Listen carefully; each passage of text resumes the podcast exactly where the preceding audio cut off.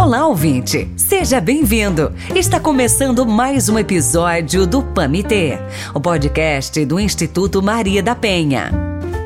Olá, mariposos e mariposas! Sejam bem-vindos a mais um episódio do Pamiteu Podcast do Instituto Maria da Penha. Carlinhos Vilaronga falando com você aqui da terrinha do sol nascente, onde está brotando medalha do chão todo dia que o povo está competindo muito aqui nas Olimpíadas e em breve, em breve teremos para Olimpíadas. Apesar de que provavelmente você vai ouvir esse episódio depois que já tiver tudo rolando. Ouvinte, você já parou para pensar se mulher tem espaço para falar? E quando começa a falar se mulher tem espaço para ser ouvida, se os homens atropelam tudo, sim ou não? É sobre isso que a gente vai conversar no episódio de hoje.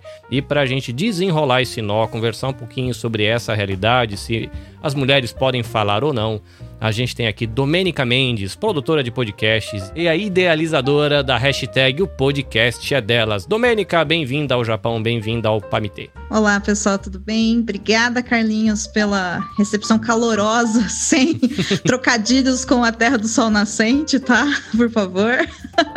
É um prazer estar aqui com vocês hoje. Vamos falar de coisa boa, vamos falar de direito de fala e direito de escuta e de transformar o mundo em algo um pouquinho melhor. Muito bom. Para acompanhar a gente nesse bate-papo e dar insights na sua área de conhecimento, Roberta Maciel, advogada trabalhista e a host do podcast Vida Adulta. Bem-vinda ao Japão, Roberta. Bem-vinda ao Pamitê. Ai, que alegria. Obrigada, Carlinhos. Obrigada pelo convite. Estou muito feliz. É uma honra estar aqui. E vamos colocar, vamos colocar fogo aí nesse papo, vamos falar se elas podem falar mesmo, se podem falar em todos os âmbitos. É isso, ouvinte. Você já percebeu que o povo tá animado? O papo vai ser bom. Então prepara aí a sua buchinha para lavar sua louça, ajeita o volume do seu foninho de ouvido e bora lá pro episódio.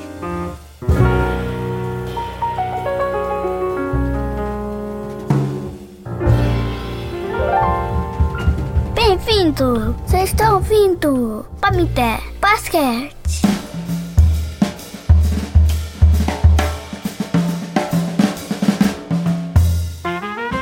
Meninas, meninas, nós estamos aqui num podcast falando de lugar de fala com duas produtoras de podcast. Primeira curiosidade, quando é que vocês entraram e conheceram a nossa querida e amada Podosfera? Bom, eu, eu vou começar porque eu acho que eu comecei antes, então vamos por uma, por uma parte meio cronológica aí. Eu comecei em 2014. 14? Eu acho que é por aí. Então faz um tempo. Para quem me acompanha um tempinho, já deve estar cansado de ouvir eu falando sobre isso, mas a minha experiência com podcast, ela é um bastante diferente do padrão, porque eu conheci podcast primeiro fazendo podcast, para depois escutar o que era um podcast, para depois descobrir que era podcast, sabe? A primeira coisa que eu fiz foi gravar. E só depois que eu fui descobrir que se a gente fazia aquilo era tão legal, muita gente deveria fazer aquilo, né? E foi que foi até que foi e tô aqui. Resumindo assim, é isso. É bem diferente, né, do, do padrão que é o ouvinte que depois quer falar, né? O meu processo foi o contrário.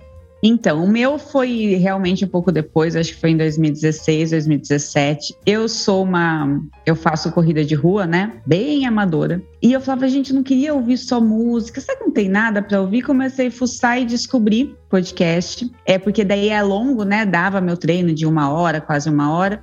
E daí entrou na minha vida por conta disso, assim. E eu me apaixonei por podcast. E sempre que eu vi uma amiga, eu falava, vamos fazer um podcast? Assim, como se fosse, vamos fazer uma janta, né? Vamos fazer um podcast? vamos fazer um podcast? E ninguém topava. Então comecei sozinha. Depois consegui convencer uma sócia do nosso escritório a fazer o podcast. Hoje é o nosso podcast é feito por mim e por ela, né? É quinzenal, mas assim, eu sou uma ouvinte assídua. Por mim, eu fazia episódio todos os dias, eu vivia disso, assim, porque eu sou realmente uma apaixonada por podcast. Domênica, conta um pouquinho pra gente a história dessa questão da, da hashtag, o porquê, o que é, o que faz, enfim. A hashtag podcast delas é um projeto, é uma iniciativa criada para que a gente consiga trazer um pouco mais de igualdade na produção de podcasts no Brasil, né? De forma a gente tentar equalizar um pouquinho essa questão de homens terem muita dificuldade para ouvir mulheres falando e também mulheres terem muito mais dificuldade de se expressar em podcast, de se sentir seguras e tudo mais. O projeto ele começou lá em 2016 o primeiro ano da campanha de fato, que acontece todo ano em março, foi em 2017. E ele surgiu literalmente em uma caminhada que eu estava tendo com o meu parceiro, que também é podcaster, onde ele virou para mim, e eu adoro contar essa história, gente, eu sempre conto, porque foi literalmente isso. Ele virou para mim e falou assim: "Do, por que que quando eu chamo mulheres para gravar comigo lá e o podcast dele era ele e um amigo dele, né? Dois homens. Parece que elas não querem vir, né? Elas não respondem. O que, que acontece? E na hora eu virei e falei: é, porque vocês são dois homens, né? Se as pessoas não conhecem vocês, elas não vão se sentir seguras o suficiente para vir porque naquele momento eu também estava ouvindo bastante podcast, principalmente os podcasts mais falados do Brasil, né? Aqueles que tinham muito destaque. O que eu percebia é que toda vez que as mulheres iam falar, iam desenvolver suas ideias, os caras interrompiam, ou pior, repetiam exatamente o que elas tinham falado, como se a ideia fosse deles. E aquilo me incomodava. E aí, a partir do momento que a gente identificou esse problema, beleza, identificamos um problema, que incomoda, né, os dois lados, e o que, que a gente pode fazer para mudar. E aí a gente pensou, né, juntos, no primeiro ano da campanha, e convidamos alguns amigos nossos que eram voltados aí para podcast de literatura, inclusive na época, e falamos, gente, em março, vamos fazer o seguinte: a gente convida pelo menos uma mulher para gravar com a gente sobre o episódio que a gente for lançar nesse mês e coletivamente a gente divulga o projeto, divulga a hashtag e tudo mais. E esse negócio deu tão certo que já no primeiro ano que a gente tinha planejado fazer 10 episódios, né, ali no grupinho, já alcançou quase 50 e a cada ano o projeto foi aumentando, aumentando, aumentando. A campanha em março, então, para quem ouve podcast, pode ser que durante março apareça um monte de hashtag o podcast é delas, ou hashtag o podcast é delas, sei lá, 2020, 2021, 2022 por aí vai. É por causa da campanha. E o projeto foi crescendo, ele se transformou numa rede, ele se transformou num projeto educativo de como se faz podcast em casa, se transformou numa oficina, onde eu realmente ensino as pessoas a gravar e a editar os seus episódios, e também temos lá um banco de podcasters para que qualquer pessoa possa encontrar uma pessoa que se identifique como uma mulher para gravar sobre qualquer tema. Então foi crescendo e a gente vai a cada ano, né? A cada seis meses a gente faz uma reunião e a gente vai aumentando um pouquinho porque tem bastante coisas a se fazer, né? Quando se fala de podcasts e melhorias, enfim, trabalhar toda essa questão do poder de fala e do poder de escuta de mulheres e de homens. Exatamente nessa ordem, gente, nesse caso em específico. foi isso. Resumidamente, foi por aí. Não, eu tô encantada com essa história, porque é realmente isso. É, você falou do convite de dois homens. Eu, como mulher, eu também ficaria assim, mas será que eu vou? Às vezes você vai exatamente para não ser ouvida ou para ser parafraseada, né? Então, assim, para que que eu vou? Será que eu vou me sentir bem estando lá? Será a gente não tem é, essa confiança? Também muito pela nossa história, né? Pela nossa história uhum. de ser silenciadas. E é isso, eu gosto, eu particularmente sempre prefiro trabalhar com mulheres, ouvir mulheres, porque eu me sinto, eu acho que a gente precisa se unir para daí, nessa oportunidade que você deu, né, da, da, da hashtag, eu acho que isso faz o diferencial, porque a gente se unindo, a gente consegue é, ter essa autoconfiança, ver como nós somos capazes de fazer, o como é, a gente pode estar em todos os lugares. E eu até estava uma aula que eu dei recentemente, é tudo muito recente, Domênico. Então, a gente pensar que até 1983 a mulher não podia jogar futebol porque era um esporte masculino. Então, assim, a nossa história, ela, ela teve muito progresso, muito, um progresso rápido das mulheres, mas ainda está tão desigual. Então, assim, quando sempre que puder, tiver uma oportunidade de chamar uma mulher, principalmente os homens que ainda estão no comando, né, abrir oportunidade para uma mulher, isso faz a diferença. E a gente passa a ver mulheres e, e, saber que a gente pode chegar lá também.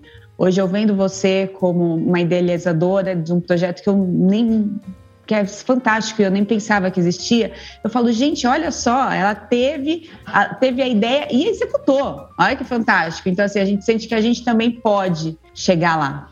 E a gente precisa de pessoas que realmente puxem a fila. Então, cada uma na sua área, vai puxando a fila realmente para fortalecer as mulheres para estar tá em, em todos os espaços aí, né? Sim, sim.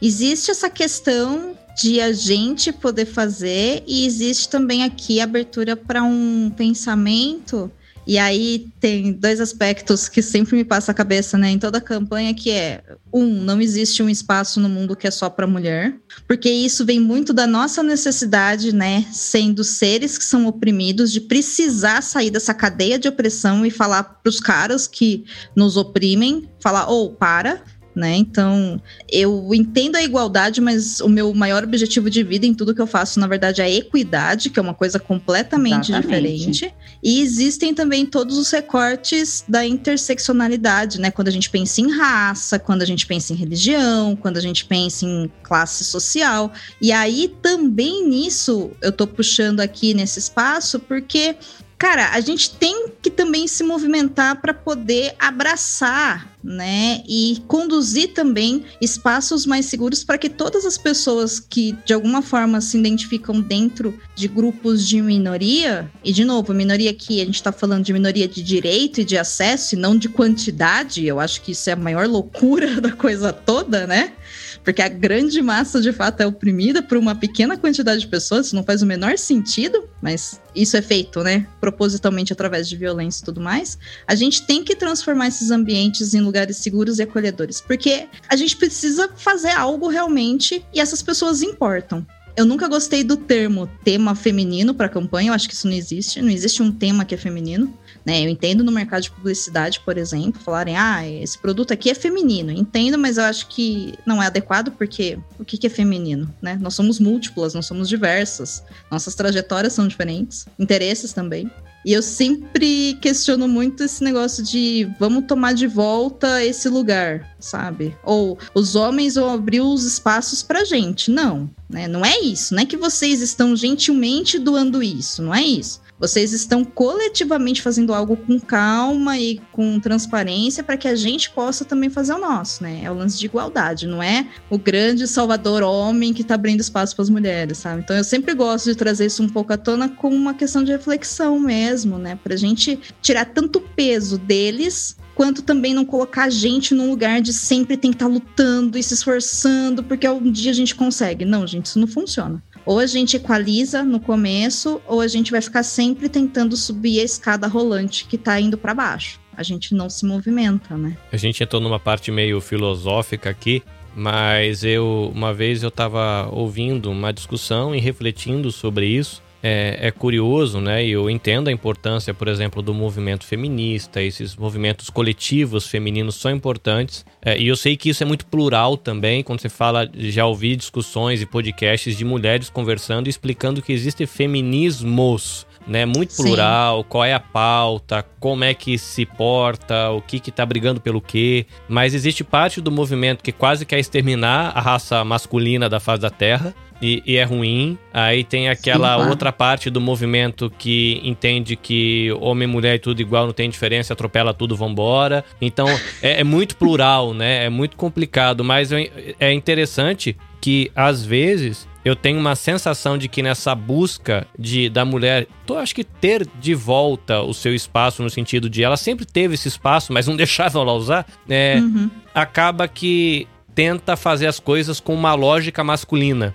Parece que, não, os homens estragaram tudo. E aí, na hora de você tentar fazer o processo da, da guerra, do trabalho, não sei, às vezes parece que a lógica é masculina e fala, poxa vida, né? Vocês estão tentando mostrar tanto a, a importância do valor, da pegada, do olhar, da, do feminino, que tem texturas diferentes, lógico, mulheres, existem milhões de mulheres e perfis diferentes, mas é muito curioso. É, é, é um papo bom para um outro episódio, essa questão aí de movimento feminista, e essa a questão de se é, tinha espaço e não tem, se o homem tem que dar favor ou não, né? E não acho que é o caso, mas enfim. Mas aí, produção de conteúdo, a Roberta ela trabalha dentro do mundo corporativo. Quando a gente vai ouvir alguém, a gente tem aquela ideia de que a gente vai ouvir alguém com autoridade, não título, mas alguém que sabe o que está falando. Dentro do mundo corporativo, dentro do mundo de produtores de conteúdo, qual que é a impressão de vocês? Elas podem falar quando querem alguém para falar alguma coisa com peso. Não, ó, vamos pegar alguém que sabe o que está falando. É em mulheres que se pensa, em conferências, em congressos, em seminários, webinars. Qual que é a impressão que vocês têm quando vocês olham o panorama geral assim? Elas podem falar ou o povo deixa para não, se não tiver nenhum homem a gente procura uma mulher. Qual é a leitura que vocês fazem? É, no meu universo, hoje, eu acho que está bem igualitário. Quando a gente participa de congressos, é, tem um número eu acho que se não igualitário, mas muito próximos de mulheres. É, eu advogo aqui na comarca de Piracicaba, no interior de São Paulo, nós temos três varas do trabalho. As três têm juízas, mulheres. Agora, quando eu estava na faculdade, coisa recente, de 2003, eu não tive uma professora mulher. Então, eu vejo assim que é, hoje nós somos a maioria na universidade, né? 51% da, dos estudantes hoje são mulheres. Então, acho que de fato, por essa nossa vontade de estudar e também barra necessidade, Hoje nós estamos conseguindo passar em grandes concursos públicos, em ter grandes cargos, de, cargos de gerência. Nas empresas que eu presto serviço, nós, nós mulheres estamos lá na questão de gerência, na diretoria. Então, eu acho que há pouco tempo se olhava com uma certa estranheza. Eu lembro até, por exemplo, coisa da minha avó, ela falava que não queria ir em médico mulher, né? Em médica. Ela tinha, sentia mais confiança no médico homem, exatamente por ter essa questão de ter estudado mais, ter uma experiência. E hoje a gente entra, por exemplo, no consultório médico, tem diversas mulheres. Então, acho que muito pela inserção da mulher, é o acesso ao estudo, principalmente é, numa recente pesquisa, até acho que até 95, 50% das mulheres negras, acho que até 30 anos, eram empregadas domésticas. Hoje já não é mais essa realidade, muito pela questão da educação. É, hoje já não é relacionado a serviço doméstico. Hoje as mulheres é, múltiplas estão em todos os lugares. A gente vê cientistas, a gente vê mulheres que antes eram um lugar que não era muito comum ter uma mulher. É, e hoje nós estamos lá. Então, assim, eu vejo que nós entramos é, no mercado de trabalho com uma faixa salarial muito semelhante, né? Só que quando vai passando o, determinado tempo, os homens acabam ganhando mais promoções por ter uma disponibilidade de ficar mais tempo no trabalho. A mulher, a gente tem essa questão da dupla jornada também, tem aspecto da, da licença maternidade, que a gente fica um período fora.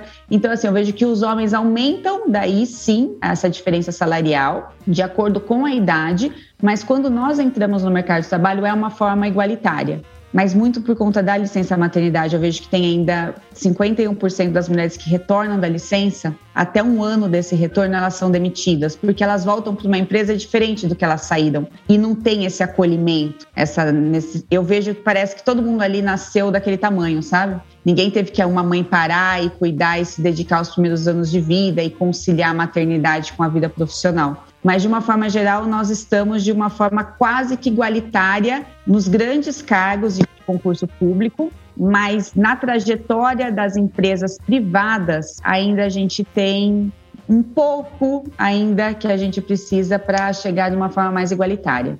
Tem um caminho aí ainda para caminhar, um né?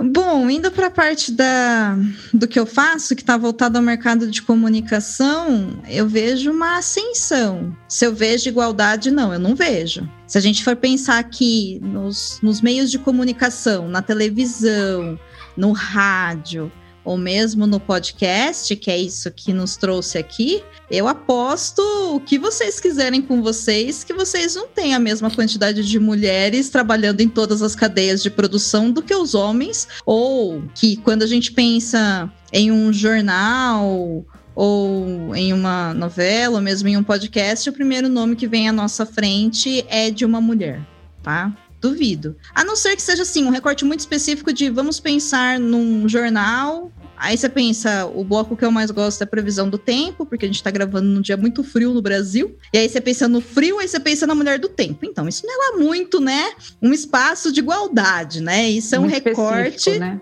É, isso é um recorte que historicamente esse quadro foi apresentado por mulheres, por questões aí, enfim, de escolha de mercado, questões sociais e tudo mais. Então eu acho que a gente tá caminhando se falar que não, não estamos, que tudo é igual, que nada mudou. Não, gente, também não é isso. Vejo sim mudanças positivas, mas acima de tudo, eu acho que esse caminho ele é necessário da gente trilhar. E a gente tem que continuar trilhando, sabe? Eu acho que a gente tá longe de poder comemorar. E eu vou me sentir muito mais segura e espero que eu tenha a oportunidade de ver tempo suficiente para ver essa mudança no mundo, ao ponto que quando eu ver uma mulher num cargo de uma grande empresa ou em um destaque num podcast, num evento, alguma coisa, o fato dela ser mulher não me chame atenção. Como, por exemplo, quando eu entro em algum lugar e eu vejo um homem numa posição de poder, para mim aquilo é natural. Eu não preciso pensar, nossa, é um homem numa posição de poder. Eu entendo que aquela pessoa é de poder e não, não preciso focar no gênero, sabe? Então eu acho que quando a gente conseguir, de fato, é, ocupar esses lugares de uma forma mais igualitária, né? E de novo, aqui entra também questões de raça e tudo mais. Quando a, a diferença não se destacar, significa que a gente conseguiu naturalizar isso e transformar a sociedade. Mas eu acho que tem muito caminho ainda e são diversas possibilidades, né? E o importante é a gente andar independente de tudo, senão realmente a estrutura empurra para baixo, né? Ela não eleva, ela, ela mantém a opressão, né? Que é disso que a gente está falando aqui. E também é muito do que o próprio Instituto Maria da Penha, né, luta para, né? Então tá tudo muito relacionado porque, gente, é sociedade, né? É como a gente se comporta socialmente. Então são reflexões importantes e válidas. Mas a fala da Roberta me dá um, um leve quentinho no coração. Sabe?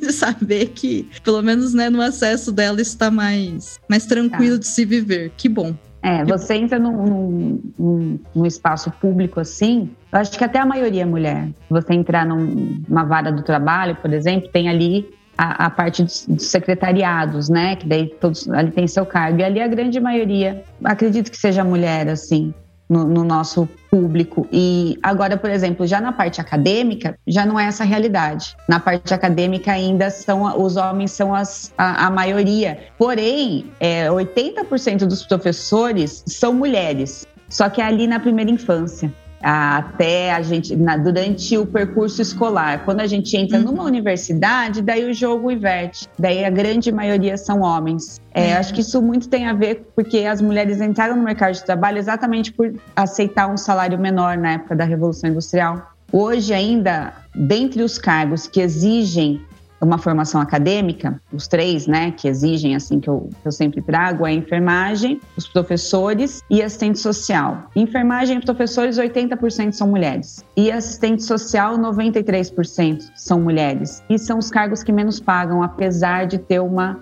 uma formação acadêmica. Então, acho que a mulher ainda está relacionada a um salário menor. Uhum. É muito por essa questão de cuidar ainda não ser tão valorizado. E essa professora, no, no, na primeira infância, ela ainda é tida como a, a, tia que cuida. Talvez, talvez não, com certeza não é dado o valor que se tem que dar para os professores. Agora, quando você entra já num âmbito universitário, daí os homens são a grande maioria. Talvez, talvez, com certeza, por esse salário já ser muito maior. Daí os homens pegam é. essa fatia do bolo, né? É, é ou seja, gente... não existe igualdade, né? Não, Voltando. Não. Não, a igualdade acabou aí, né? Se eu coloco mais mulheres para ocupar cargos onde elas ganham menos e fazem trabalhos que elas fariam em casa, simplesmente exercendo, exercitando, enfim, a maternidade, isso não é visto na sociedade como trabalho, isso é visto como obrigação feminina de parir, né? Então não é a mesma coisa. Eu não vejo, por exemplo, na prática, homens ganhando a mesma quantidade de dinheiro, por exemplo, para cuidar de filhos. Então, a desigualdade ela começa aí. É claro que a gente tem uma maior distribuição, é só não consigo ver isso como um mero acaso, né? Eu acho que historicamente, como você muito bem pontuou, foi se construindo dessa forma e vai ficar legal quando a gente conseguir, por exemplo, apesar de mulheres estudarem mais, elas não alcançam os lugares nas universidades, por exemplo, através de concurso público para dar aula. Sabe? Olha, mulheres podem estudar mais muitas vezes porque homens têm que sair para o mercado de trabalho muito cedo. Então, por que que mesmo a gente fazendo isso, a gente não consegue ocupar esses cargos? Talvez porque a gente pare, a gente tenha filhos. É, a gente tem que é muito no auge, é o que diz os estudos, no auge da nossa vida profissional é também o período de maternidade, né? Que aliás nós estamos adiando cada vez mais. E mesmo assim não dá para competir porque o homem nunca vai parar seis meses para é numa licença maternidade. Então é aí que tem essa desigualdade. E também não é justo ser tirado da mulher essa questão de ah, então você é mãe, você não pode ser uma profissional. Não é uma questão de escolha. É, uhum. E até tem um projeto de lei que entra em vigor agora na Argentina que já dá um tempo de contribuição para a mãe que teve filho. Então, de acordo com o seu filho, com a quantidade de filhos, se o filho é, tem uma diferenciação, se o filho é adotado ou se o filho é deficiente físico, é um tempo ainda maior. Eu acho que é uma evolução. Mas uhum. ainda aqui, trazendo para nossa realidade brasileira, ainda é visto como você assim, se você ficar em casa, você, nossa, deixou a vida profissional, ó, tadinha dela. Se você deixa seu filho o dia inteiro na escola, tadinho da criança, olha só, pra que ter filho, né? Pra que é ter isso. filho se você não vai cuidar? Então, assim, você nunca se vê é, pertencente, né? Sim. É sempre colocado em dúvida o seu potencial como mulher. Isso. É, eu tive até um cliente recente que ele falou assim: Nossa, mas você nunca pode me atender. Eu falei: Meu filho está é, tendo aula online, eu preciso ficar com ele. Então, assim, deixa é, uma mensagem. Eu vou retornar no intervalo dele, mas eu tenho que dar prioridade para isso. Ele está aqui na minha casa. Então, assim, é cobrado como se nada tivesse acontecido. E essa, essa pandemia trouxe uma nova realidade para nós, né? Então, nós mulheres tivemos sim que nos adaptar, mesmo as que têm uma vida profissional ativa, é, fora, de, do, fora do ambiente doméstico, você teve que se adaptar a cuidar dos seus filhos, porque também não tem com quem deixar. A gente ficou num período de lockdown, um período muito extenso aqui, e você teve que administrar, teve aí que praticar o, o equilíbrio dos pratinhos aqui para tentar nenhum cair e ao mesmo tempo dar conta da sua vida profissional, da sua vida pessoal e também dos filhos. Sim, sim. O que me faz pensar muito nessa sua fala, que eu acho que talvez caiba aqui para o público que ouve a gente, mais uma oportunidade de reflexão, muitas reflexões hoje, gente, mas é um bom momento para isso, né? Para a gente exercitar isso coletivamente. Quando você me fala há pouco, né, que mulher nunca consegue se sentir ocupando o seu verdadeiro espaço, Aqui a gente está falando no caso de mulheres, né, que tiveram filhos, então exercem a maternidade e também a vida profissional. Mas se você se identifica como uma mulher e você opta por não ter filhos, pelo motivo que for, ou que seja apenas pela sua questão profissional, você também é cobrada por isso. Então, exatamente. Sabe, a gente nunca consegue chegar hum. num lugar onde está seguro o suficiente, né? Cobrança atrás de cobrança. E se todas as alternativas sempre vão dar no mesmo resultado, então não é o final escolha da mulher ou oportunidade da mulher que está errado. É a sociedade que não abrange isso, porque, poxa, você deu um dado super importante que é 50 ou 51%, 51% das mulheres, quando 50%. voltam da licença maternidade, são demitidas. Gente, Até um é ano gente pra caramba. Muita então, gente. isso é muita gente, sabe? Depois, né, não tendo às vezes a oportunidade de voltar para o mercado de trabalho, porque quando, enfim, você é demitido, existe toda uma questão de adequação familiar e muitas vezes essas mulheres ficam ali destinadas a fazer esse trabalho reprodutivo não remunerado, que é cuidar do seu próprio lar, que sim, é um trabalho, é um trabalho extremamente difícil, inclusive, necessita de muitas habilidades que não são reconhecidas socialmente, e essas mulheres não podem voltar não por escolha, mas por falta de acesso. E se a gente já sabe que a sociedade faz isso,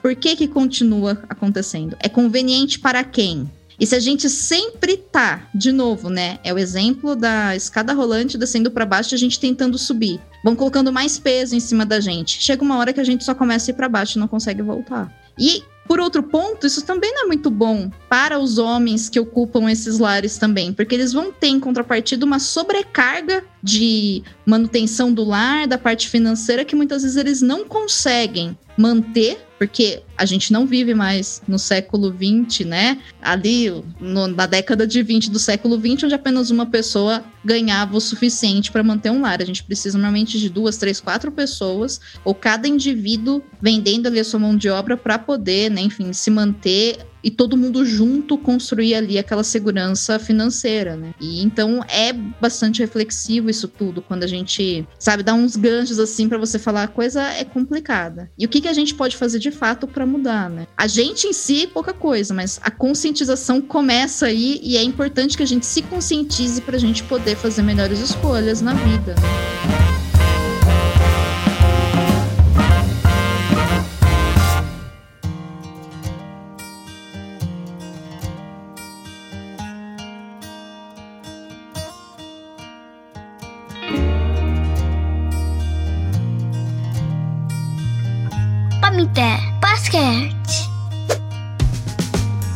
Curiosidade que eu tenho, porque, por exemplo, hoje uma coisa que me incomoda é quando você tá numa rodinha de homens e você percebe que o marido se refere à esposa como se ela fosse meia burra. Uhum. Ah, ela é toda atrapalhada com negócio de eletrônico. Ah, ixi, dirige mal pra caramba. Tem um monte de piadinha assim que menospreza é, o conhecimento, as habilidades da esposa. Né? Hoje já uhum. é uma uhum. coisa que me incomoda bastante. É muito comum você ouvir isso por aí. E uma curiosidade que fica, né? A Domênica, ela trabalha com edição, produção, consultoria, um monte de coisa em relação a podcast, então ela circula muito nesse universo. A gente tem a Roberta que circula muito no ambiente corporativo é, vocês falaram que existem melhoras, as mulheres chegam nesses espaços, já falou aí que existe uma dificuldade de chegar e continuar crescendo, mas as mulheres chegam. E quando chegam, quando tem uma reunião, quando tem um, um, um episódio de podcast, quando tem uma live, elas são ouvidas? Ou essa mentalidade de que a mulher sabe menos, é atrapalhada, até por conta né, de toda essa moldura que vocês falaram, né, de como o mercado de trabalho enxerga a mulher e a relação maternidade, saída, volta, retorno, o que, que é meta, o que, que é produtividade quando você junta a maternidade com a vida profissional, o que, que deve se esperar, ou o que deveria ser esperado, enfim, juntando essa saladona toda. Existe no ambiente corporativo, no ambiente de produtores de conteúdo, essa mentalidade de a galera atravessa, tá fazendo uma exposição, sei lá, de dados, de conquistas, sei lá, numa reunião e os caras atropelam, é, ou isso já mudou e não é mais assim? Como é que vocês sentem isso? Ai, olha. É, é uma risada com choro, tá? é, não, não mudou. O que eu vejo é que quando mulheres ocupam esses espaços digitais, que também é muito diferente dos espaços públicos, né, ou espaços físicos. E sim, eu sei que a gente está gravando isso no momento ainda de pandemia, mas até 2020 não tínhamos pandemia e o cenário não mudou tanto assim tá? Então, meio que dá pra gente pensar nos dois, entre aspas, mundos, né? Como todo mundo chama. Eu acho que mulheres estão aos poucos conseguindo ocupar mais esses espaços no sentido que me sinto mais segura fazer isso, eu tenho uma rede de apoio maior que me incentiva a fazer isso, então eu vou lá e tento. Porém, o público que a ouve também são pessoas que se identificam como mulheres. E aí, quando a gente identifica um igual, a gente tende a respeitar e a ouvir esse igual. Mas eu não acho que homens escutam, ouvem, né, mulheres. Eu acho que isso a gente ainda tá longe. Então, você vai ver, sei lá, uma live na Twitch, uma live no YouTube, uma live no Instagram, que teve o boom, né, das lives do Instagram em 2020. Você não podia abrir a geladeira que saiu uma live do Instagram, tava uma loucura. E tinham muitas mulheres fazendo, de fato, às vezes com um grande público ali. Mas os comentários eram de outras mulheres apoiando aquelas falas. Não eram de homens comentando ou continuando a conversa. Então, meio que morre ali, né? A sociedade é composta por pessoas de vários gêneros, de várias identidades de gênero. Então a gente precisa que todo mundo, né, ocupe os seus devidos lugares de fala e de escuta. E nesse aspecto de uma mulher falando, a gente precisa que outras mulheres ouçam, claro, mas que os homens também ouçam. E isso eu não vejo acontecendo ainda.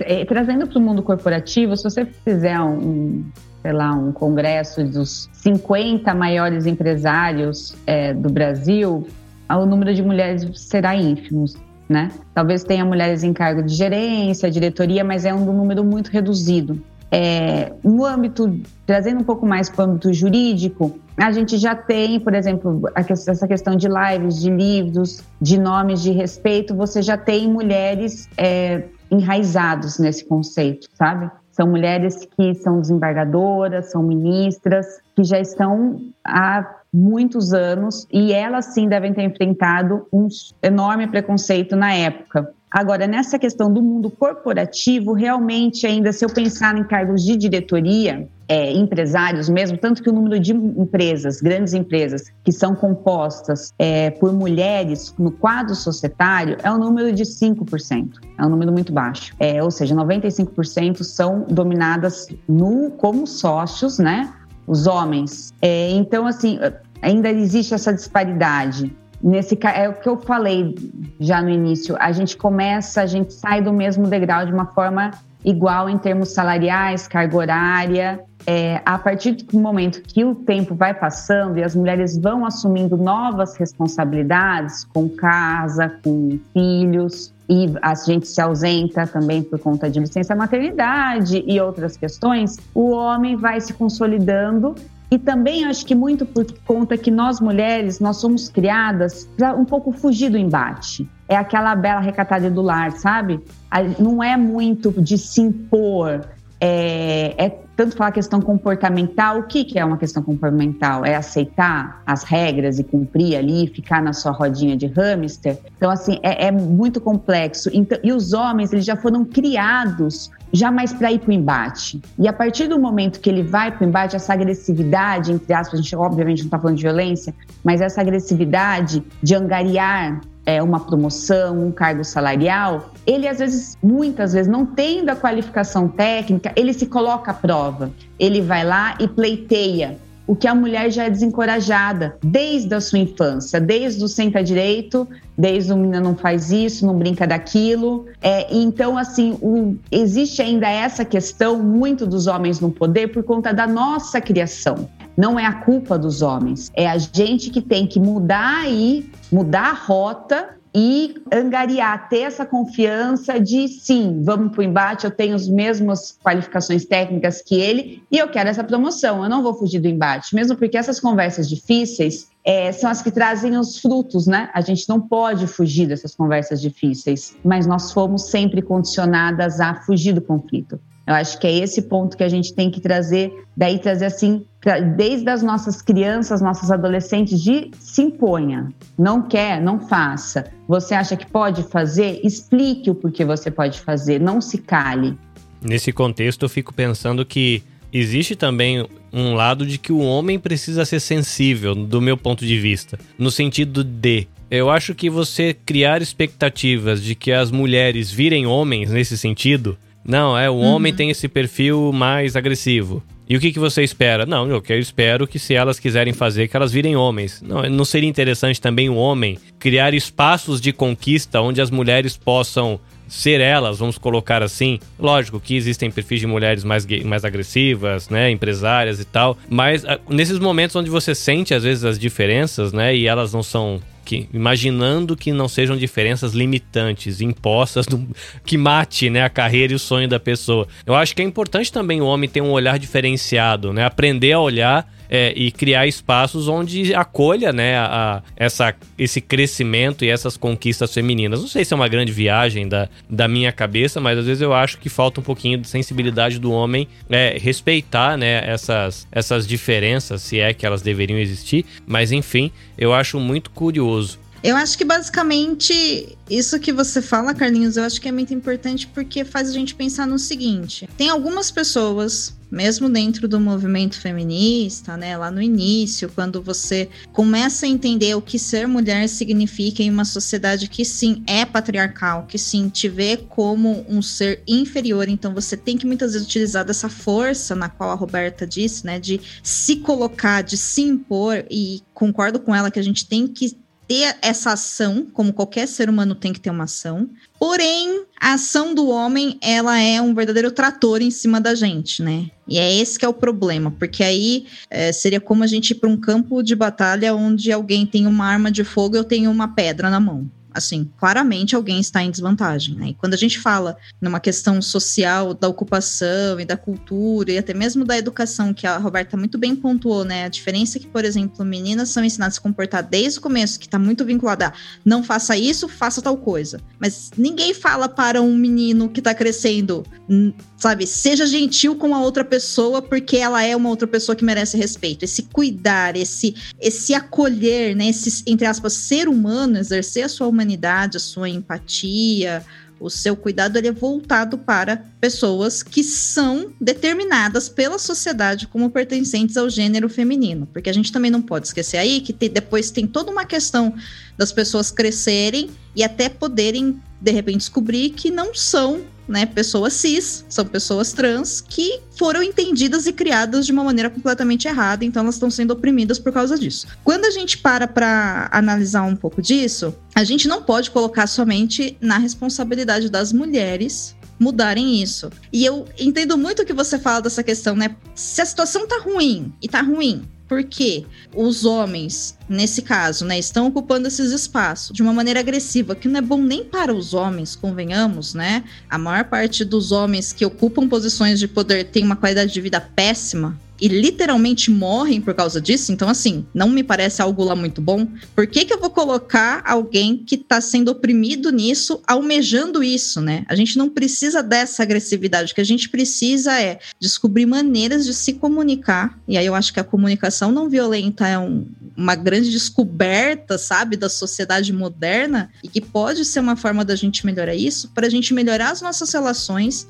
e exercer essa comunicação de uma maneira horizontal, de forma que, sim, não é que homens têm que ser mais sensíveis. Vocês têm que perder um pouco o medo de serem humanos. Porque vocês são seres humanos, vocês choram, vocês têm medo, vocês têm vontades, vocês têm desejos, vocês têm traumas. Mas é permitido vocês demonstrarem que vocês sentem isso? Não. Não, homens, você pode falar que homem tem vontade e tem desejo. Agora, falar de trauma, falar de medo, falar não, pode não. De chorar Entendeu? jamais. Não, né? Porque daí também a gente volta pra educação, né? Do homem Percebe? não chora. É, é isso. Então, é, são vários preconceitos que prejudicam os dois lados. Tanto os homens, porque eles deixam de ser quem eles podem ser, quanto as mulheres que não são permitido que sejam o que são. E aí, gente, os dois lados estão perdendo, sabe? É um problema de perda da, da vamos dizer assim, da, da humanidade do homem e da mulher. Porque se, às vezes se exige da mulher que ela vire um homem e exige do homem que ele não seja o humano que ele é. E fica nesse embate, o cara não consegue ser ele de maneira integral, de maneira saudável, nem a mulher, né? Fica os dois perdem, né? Fica nessa briga de, de foice, um roubando espaço do outro, um tentando atropelar o outro, um menospreza, o outro perde também com isso. E é uma desgraça, literalmente. É, é isso. Aí fica um lado ofendido e o outro lado frustrado, sabe? É isso. Os caras ofendidíssimos e as mulheres frustradas porque não conseguem. E nesse braço de ferro todo mundo perde. É isso. Ninguém consegue ser quem é, o que não faz o menor sentido, porque se todo mundo conseguir ser quem é da melhor forma, gente, literalmente todo mundo vai ganhar, porque o resultado vai ser muito melhor.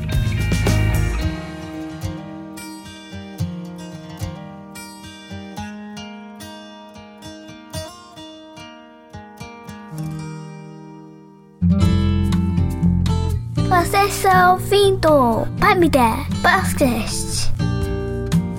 Eu li um livro, eu não vou lembrar o livro. É, eu lembro que o livro, inclusive, ele cita de que foi um livro difícil para ser escrito porque eles não encontravam muita gente que quisesse participar do processo de pesquisa do livro, porque o, o, livro ele partia de um pressuposto de que homens e mulheres são diferentes. Eles, de, eles têm o mesmo valor, eles devem ter a mesma oportunidade de chegar ao máximo do seu potencial mas a análise dos dois pesquisadores, é um casal, se eu não estiver errado, é, eles pesquisaram e falaram, não, é, existem características, tipo, como é que a mulher vai para a batalha, como é que o homem vai para a batalha, e criaram imagens gerais, né, enfim. Mas aí o que, é, o que o livro fala, né, que é, era muito difícil eles conversarem, porque eles percebiam que tinha essa perda, né? É, nesse embate, nessa sopa de, de conflitos que existem entre o feminino e o masculino no nosso contexto, perda. O homem ele perde a oportunidade de exercer todo o seu potencial, a sua integralidade e a mulher também, né? Isso é, eles falavam que era uma coisa é, no livro, né? A proposta do livro é fazer justamente pensar de que nesse, nesse processo todo mundo perde um pedaço de si e ninguém pode florescer no seu potencial completo, né? Isso é,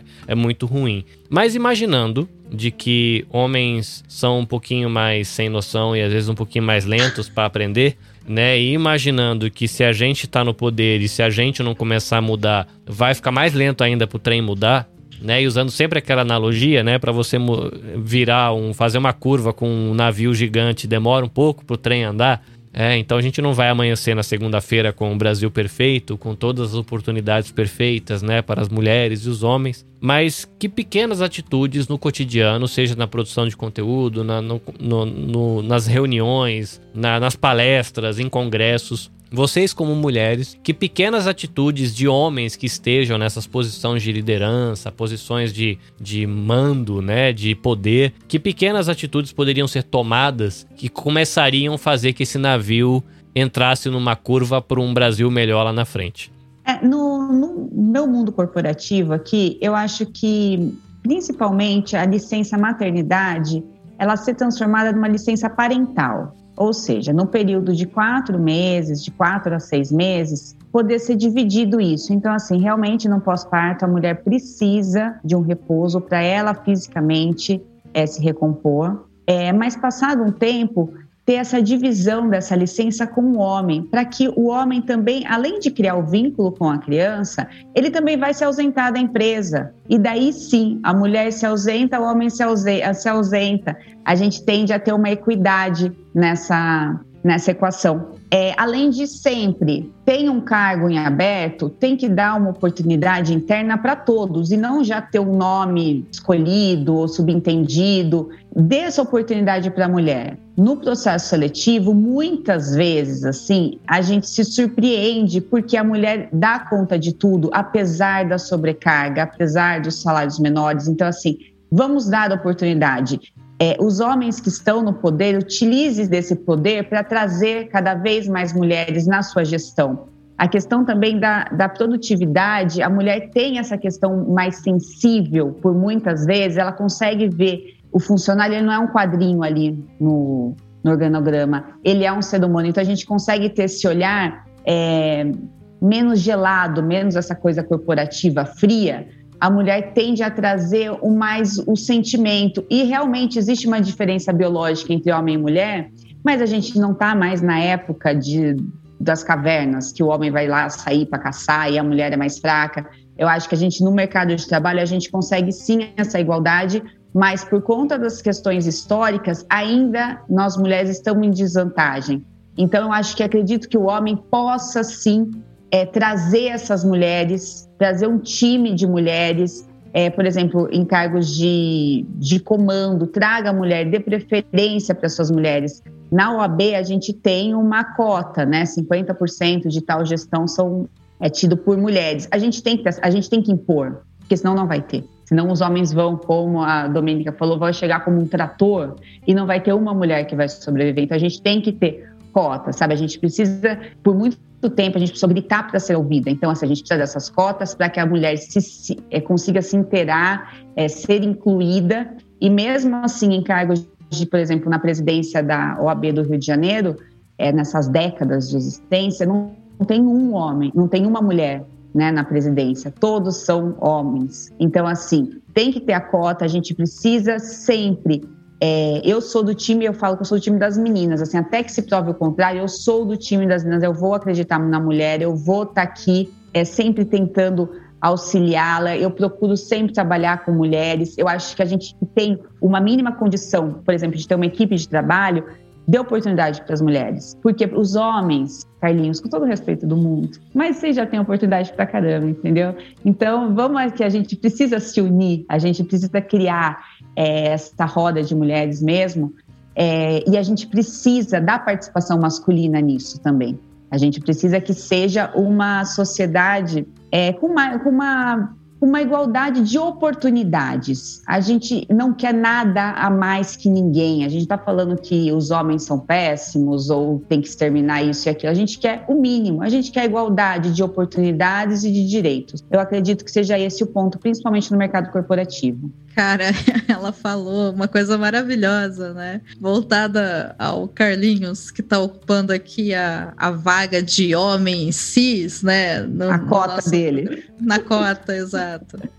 E, e na hora eu me lembrei de um evento bastante curioso que aconteceu com a campanha hashtag o podcast é delas 2021, que passou a campanha, foi também uma campanha muito legal, né? Muita gente participou. E sim, normalmente são homens, né? Podcasters, homens que se inscrevem na campanha, e muitos deles depois me retornam falando: Poxa, era, era uma oportunidade realmente para poder chamar uma mulher, ela se sentir mais segura. E muitos projetos depois nascem disso, e os caras vão lá e apoiam as é. mulheres. Eu acho acho isso simplesmente maravilhoso, né? E um desses rapazes que veio esse ano, cuja identidade eu não vou falar, obviamente, não é por uma questão de respeito, ele fez um comentário que eu achei engraçadíssimo. Na oficina de podcast que eu ministro, que é para ensinar as pessoas a gravarem podcast de casa com o que elas tiverem disponível ali e também a editar, eu sempre ofereço vaga social gratuita para pessoas que se identificam como mulheres,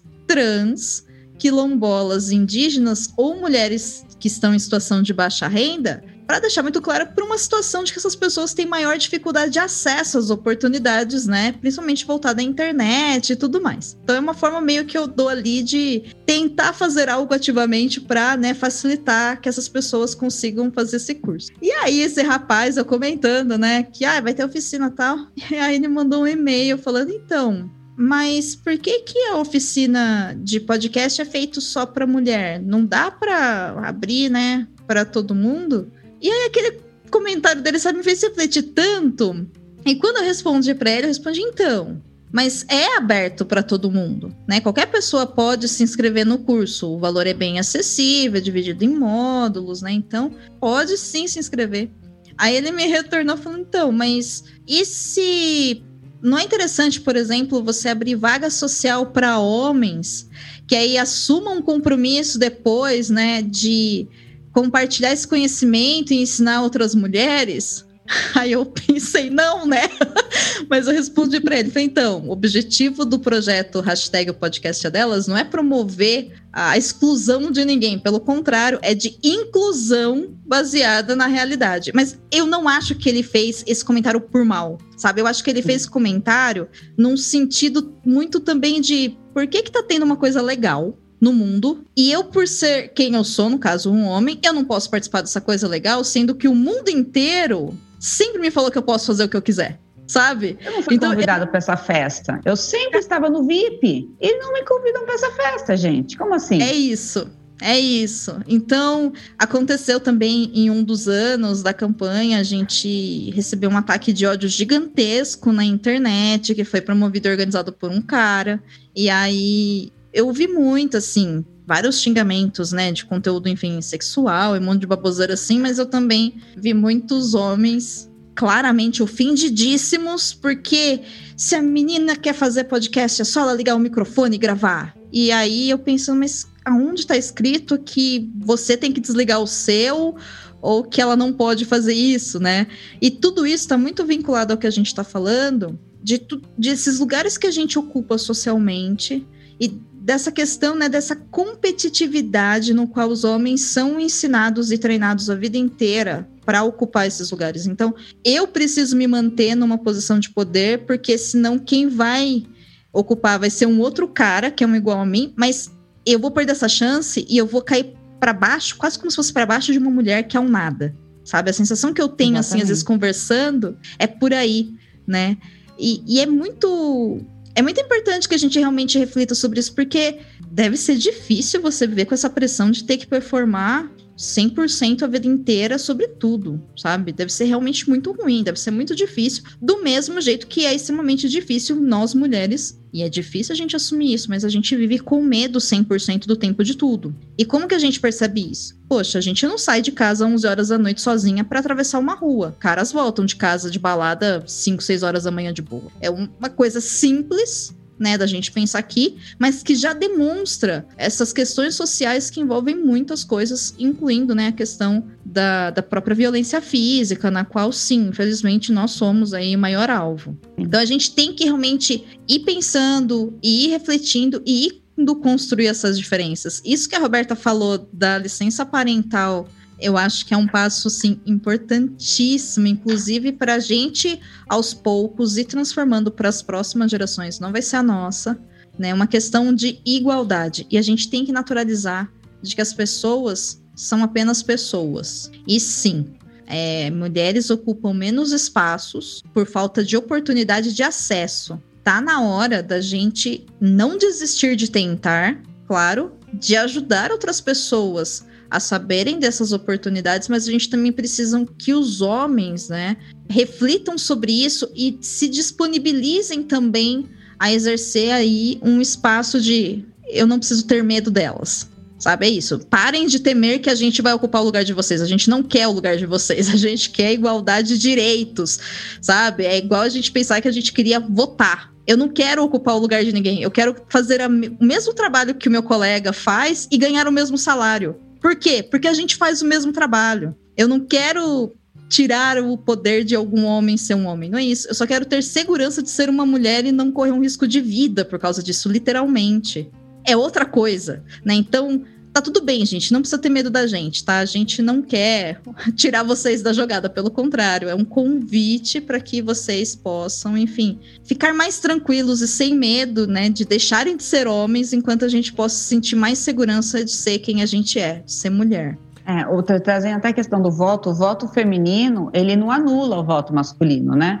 Então, assim, a gente lutou tanto pelo voto, ninguém tá anulando de ninguém. Calma, a gente tá aqui, a gente vai seguir juntos, mãozinhas dadas, assim, e ninguém vai passar por cima de ninguém. A gente só quer essa oportunidade de estar ali, poder lutar lado a lado, é poder entrar numa arena, como a Domênica falou, ou os dois com uma arma, ou os dois com uma rosa, mas assim, com igualdade e não com uma disparidade como ainda é nosso contexto histórico, mas lembrando, eu sempre tento ser a tia otimista. Nós estamos numa evolução tremenda. Nós vamos continuar nessa evolução, mas para continuar, a gente precisa sim do apoio masculino, de, é, da educação, desde as das escolas, educação da igualdade, do respeito a todos os tipos de gênero. É, nós precisamos do apoio a cargos políticos, Precisamos também que acabe essa competição feminina, que é muito do patriarcado, de não confiar em mulher, que mulher não é amiga de mulher, que, sabe, é, principalmente no ambiente de trabalho, que é um ambiente que tem fofoca porque tem mulher. Gente, vocês não estão entendendo que o homem, como é o homem é fofoqueiro. Então, assim, não existe isso. Essa competição feminina, principalmente no mercado de trabalho,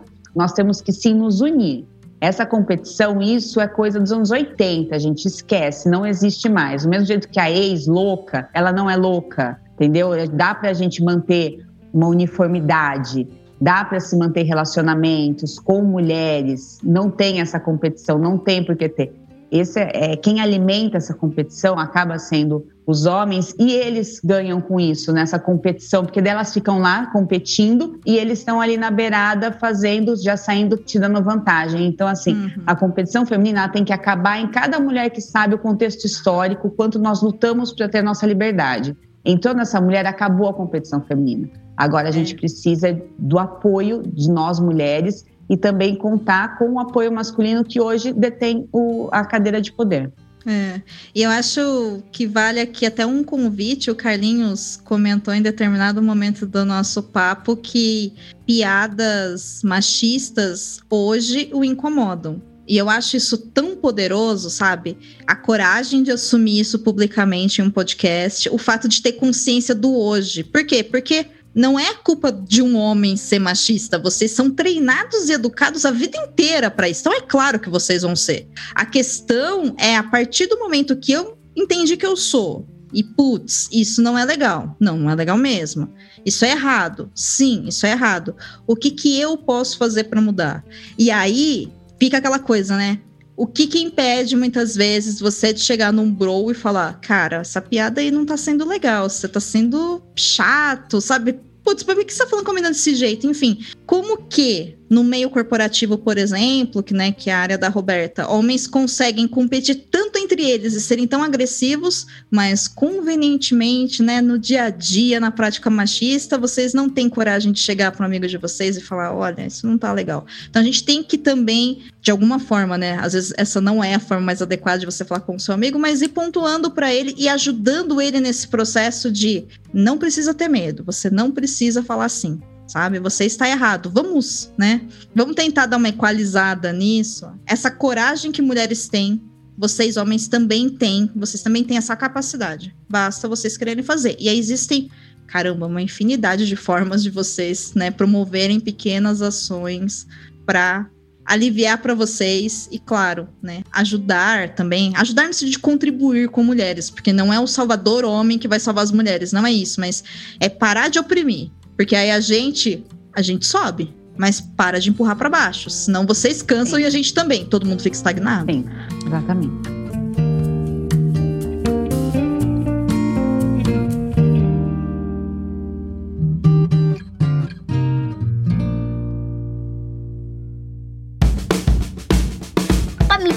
Basquete.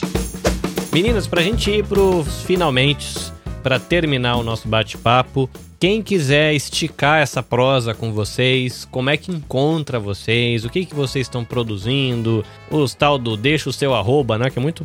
O pessoal fala muito no podcast hoje, deixa o seu arroba, né? Então, é, faz aí o jabazinho de vocês, onde o povo encontra vocês para esticar essa prova mais um dedinho. Eu tô diariamente no Instagram, meu arroba é Roberta Capozzi Maciel. Temos também eu e minha sócia o nosso podcast Vida Adulta, que também a gente tem semanalmente, quinzenalmente, conversas muito bacanas, focado mais no público feminino, a gente luta pela igualdade. Por quê? Nós temos também um curso que chama Mulheres a Lei e a Lei, que são mulheres. O nosso objetivo é que as mulheres leigas, não, não da área jurídica, conheçam seus direitos. Então, nosso foco no nosso curso é trazer direito do trabalho e direito familiarista. Então, assim, para que as mulheres possam ter um conhecimento básico ali para o dia a dia, porque assim, faz parte do nosso convívio assinar um contrato, um divórcio, é, uma demissão, tá? Mas toda vez eu preciso contratar um advogado, eu preciso ter um conhecimento básico para viver em sociedade. Então, nós temos esse curso dedicado especialmente para as mulheres, chama as Mulheres a Lei e Além. E voltando, né? Tô aqui todo dia no Instagram também, podcast. Carlinhos, assim, eu não sei como agradecer. Foi uma honra. E Domênica, show de bola, hein? Nossa filósofa, que amei. que querida! Gente, Amei essa ideia do curso. Eu queria deixar essa observação, porque você falou com tanto carinho, né, da hashtag o podcast é delas, mas olha aí você também no seu espaço, promovendo conhecimento e, enfim, trazendo oportunidade para que as pessoas possam se libertar das amarras, né, e às vezes a falta de acesso. Achei muito interessante seu curso, gostei. É muito bacana, muito bacana também. Gostei muito, parabéns pelo projeto. Obrigada. Espero que chegue a muitas mulheres e também homens, porque não, não é? Apesar de ser voltado Sim. ao público feminino, mas ajuda vocês a saberem nossos direitos para parar de fazer bobagem. Bom, eu tô sempre lá no Twitter e no Instagram, nas minhas arrobas pessoais arroba Domenica Underline Mendes. Eu também sou a pessoa por trás do projeto hashtag podcast delas, né? Então, tanto no Twitter quanto no Instagram, é arroba o podcast delas, ou o site é opodcastdelas.com.br. Para quem está ouvindo e quer aprender a fazer podcast ou já faz podcast, eu tenho um projeto chamado Estúdio 31, que é um podcast quase que um metacast, onde eu trago temas e outras mulheres para a gente falar sobre produção, pré-produção e pós-produção de podcast. São episódios normalmente curtos, então cabe na sua rotina. A ideia é que ele seja semanal, mas enfim, a vida acontece, né, gente? Quem faz podcast vive nesse planeta sabe como é. Então fica um convite aí para vocês conhecerem. E lá na rede a gente tem vários outros podcasts feitos por mulheres, então vale a pena de vocês conhecerem. Carlinhos, eu preciso destacar de novo o banco de podcasters, porque ele é uma ferramenta muito, muito legal, é gratuita.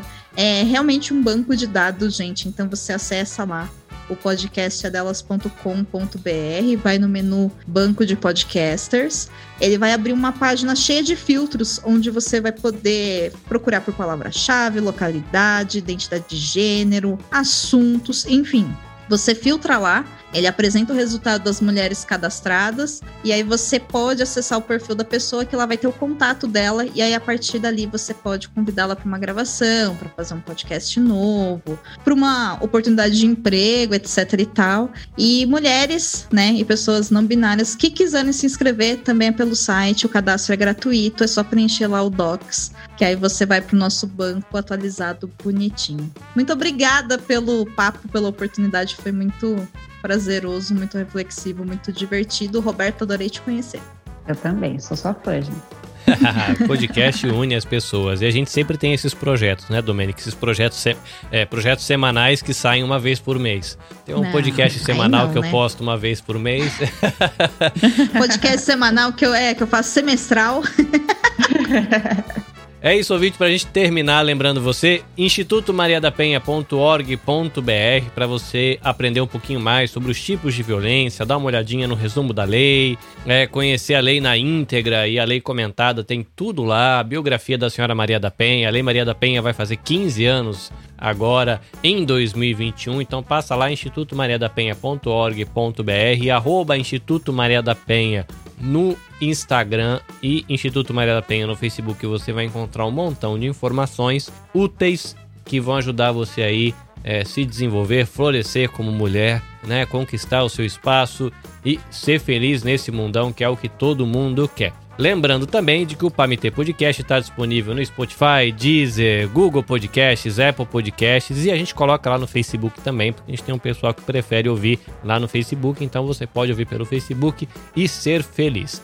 Bom, o povo tá lá com frio no Brasil, estou aqui desfrutando um calorão danado. Foi bom ter a sua companhia neste episódio. Domênica Roberta, muito obrigado pela visita. Ouvinte, nos vemos em breve. Até a próxima. Sayonara.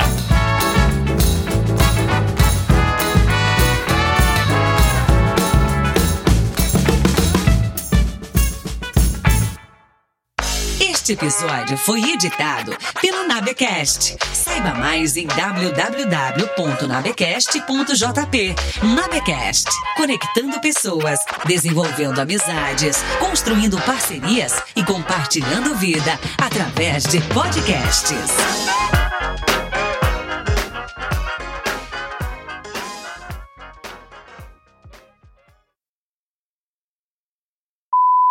A gente tem aqui Domênica Mendes, produtora de podcasts, e aí ideli...